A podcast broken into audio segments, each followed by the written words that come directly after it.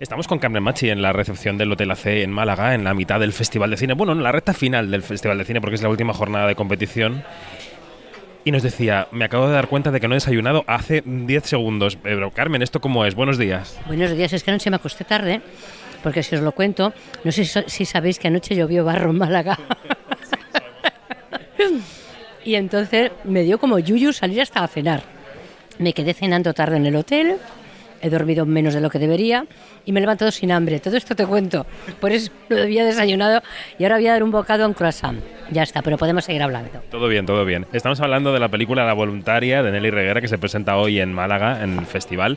Es la eh, última película, competición, es la última de todas las que hemos visto que optan a la Biznaga de Oro. Y es un papel, eh, Carmen, en el que me decía un compañero el otro día por la calle que me lo encontraba, que había visto la película, y me decía, es una película espejo en la que nos podemos ver reflejados, podemos ver mucho de lo que somos. ¿Tú dirías que es así? Bueno, eh, yo creo que hay mucha parte que, en la que mm, tenemos un común entre los mortales, ¿no? Es verdad que en el caso de Marisa es una mujer que, es la señora que nos conduce en esta película, es una doctora que se jubila y entra en una fase de su vida, en una etapa de su vida en la que nos, estar de brazos cruzados va a ser complicado, no sabe muy bien cómo gestionarla, pero decide seguir haciendo un poco lo que hacía, que es ayudar a los demás, cuidar a los demás, curar a los demás. Es vocacional y es generosa. Es mm, yo creo que ella dice, bueno, pues creo que encuentro mi lugar porque ya nadie me necesita, mis hijos ya están súper mayores, pasan de mí, mi perro se me ha ido, le pasan una serie de cosas alrededor en las que decide que cómo puedo ser útil y yo creo que en eso sí nos podemos ver reflejados muchos, no hace falta jubilarse ni nada, pero sí que tenemos etapas en la vida en que no sabemos muy bien cómo llenar o los vacíos o cómo darle sentido a la vida, ¿no? Y, ella hace algo que me parece magnífico y efectivamente se va a un campo de refugiados a echar una mano sobre todo también con su conocimiento. Y se encuentra con una serie de, de trabas que son las normas, las reglas, que, que, están porque hay que ponerlas porque si no se convierte en un caos. No todo es, no, no es tan sencillo. Tú no puedes curar una herida porque quieras, tú no puedes ir a un sitio tal, tú no puedes, no puedes manejar a tu antojo eh, esa solidaridad que se supone que tú tienes, ¿no? Y, y se encuentra en situaciones que no comprende en absoluto y que, la, y, la, y, que se viene casi abajo porque dice, pero tan complicado es que yo quiera echar una mano, tan complicado es que todo me lo pongan tan difícil.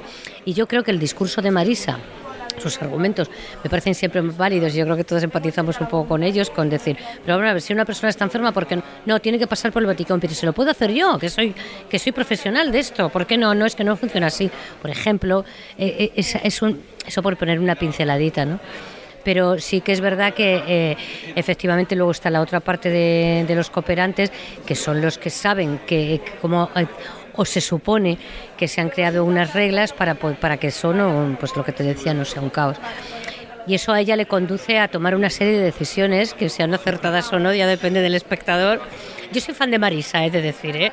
Ah, tú defiendes un poco la línea que ella sigue en la película. Yo, yo le defiendo, lo que pasa que, que, que no quito la razón a la otra parte, pero, pero como ser humano.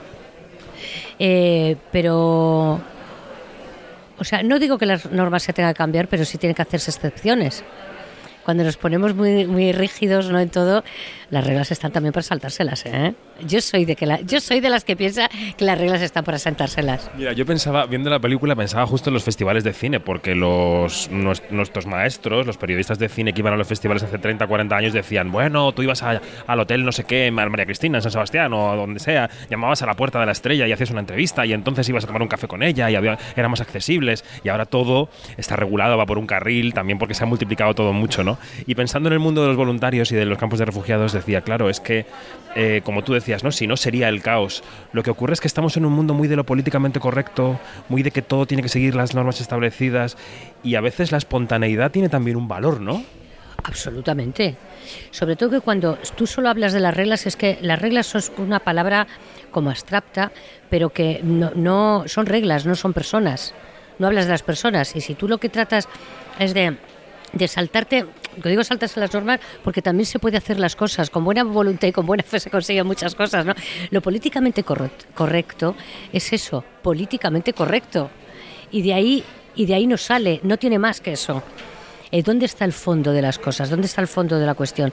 Es como cuando estás llamando por teléfono para una urgencia y llamas al teléfono de urgencia y te tienes que primero decir dónde es y tal, y dame estos datos. Perdona que se está muriendo la persona que tengo al lado. Ya, vale que hay que pasar por eso, pero ¿qué es lo que es realmente importante? Y cuando tú piensas, ¿qué es lo importante de toda esta conversación telefónica? Yo te he llamado porque una persona que se muere, lo urgente es eso, luego ya me preguntas los datos.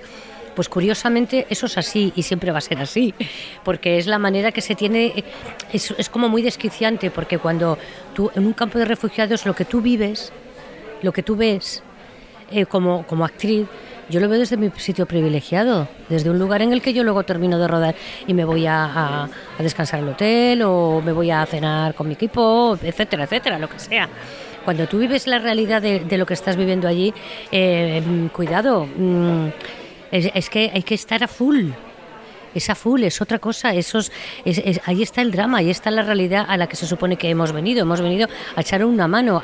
¿Cómo podemos ayudar para que la vida, para que para que les sea más fácil que los papeles se los den antes y puedan salir, para que les sea más fácil, eh, para que no pierdan actividad con los niños actividades de todo tipo?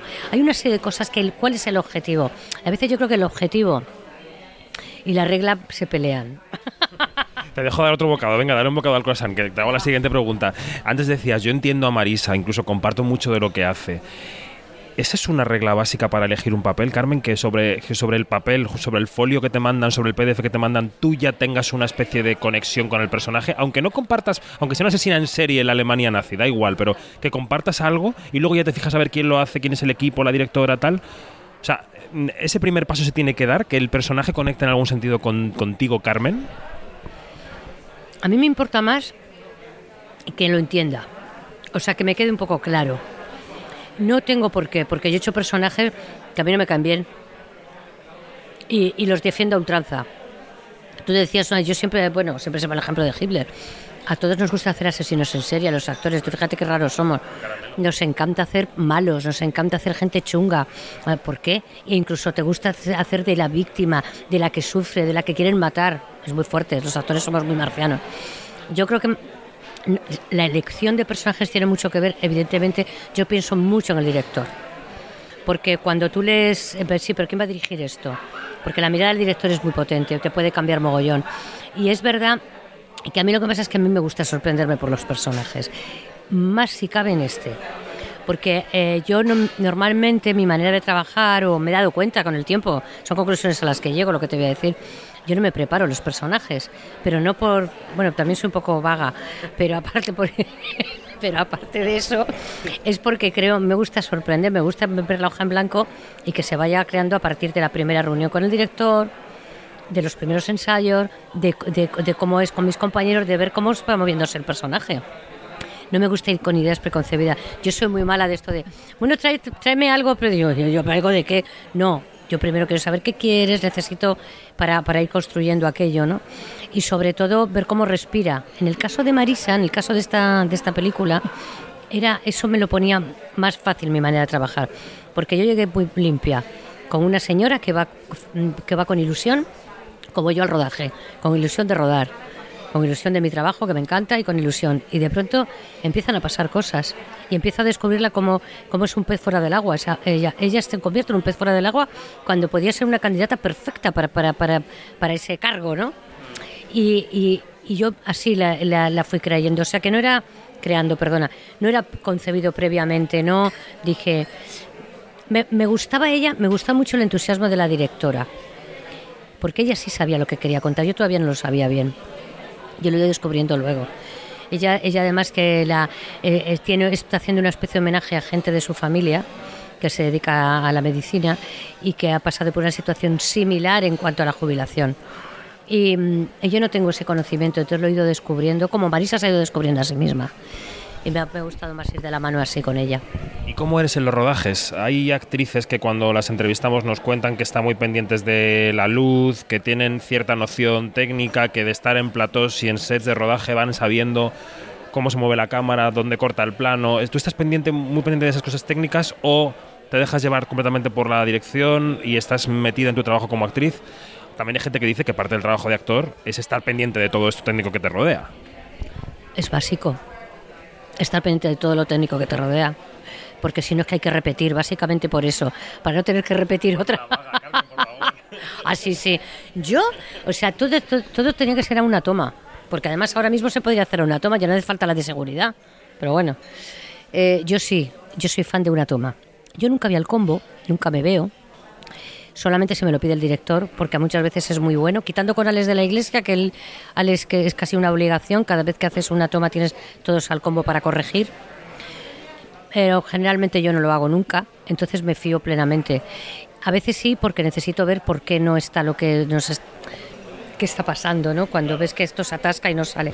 Pero en general, eh, sí, claro que sí que tienes conocimiento de lo técnico. Eh, eh, y sabes que hay algo que no va a funcionar si la cosa no...